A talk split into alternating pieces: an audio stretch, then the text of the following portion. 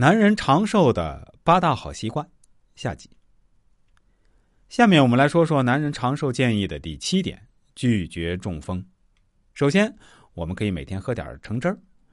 芬兰的研究者发现，男人每天喝半升橙汁儿可以降低血压、胆固醇和动脉血管的损坏。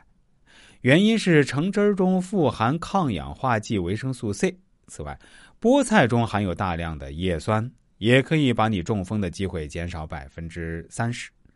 一定要记住，要多走路，一天内步行三十到六十分钟。如果每周能坚持五天的话，可以把你中风的危险减少一半。舍弃捷径，重新选择一条回家的路线吧。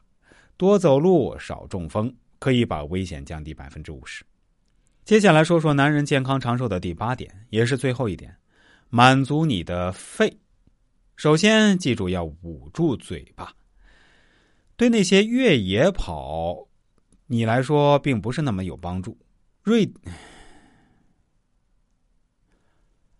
那些越野跑对你来说并不是那么有帮助。瑞典的研究者发现，在野外的冷空气中运动，可以把你患支气管炎的危险提高百分之二十五，把哮喘的危险提高三倍。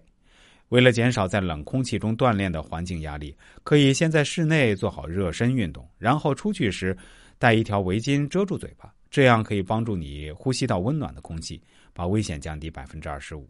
另外，不能长时间待在房间里。希腊科学家发现，那些每周至少有三次、每次至少有三十分钟被香烟缭绕的人啊，很容易发展成肺癌患者。去附近找一些禁烟的酒馆或者咖啡馆。可以把危险降低百分之二十六。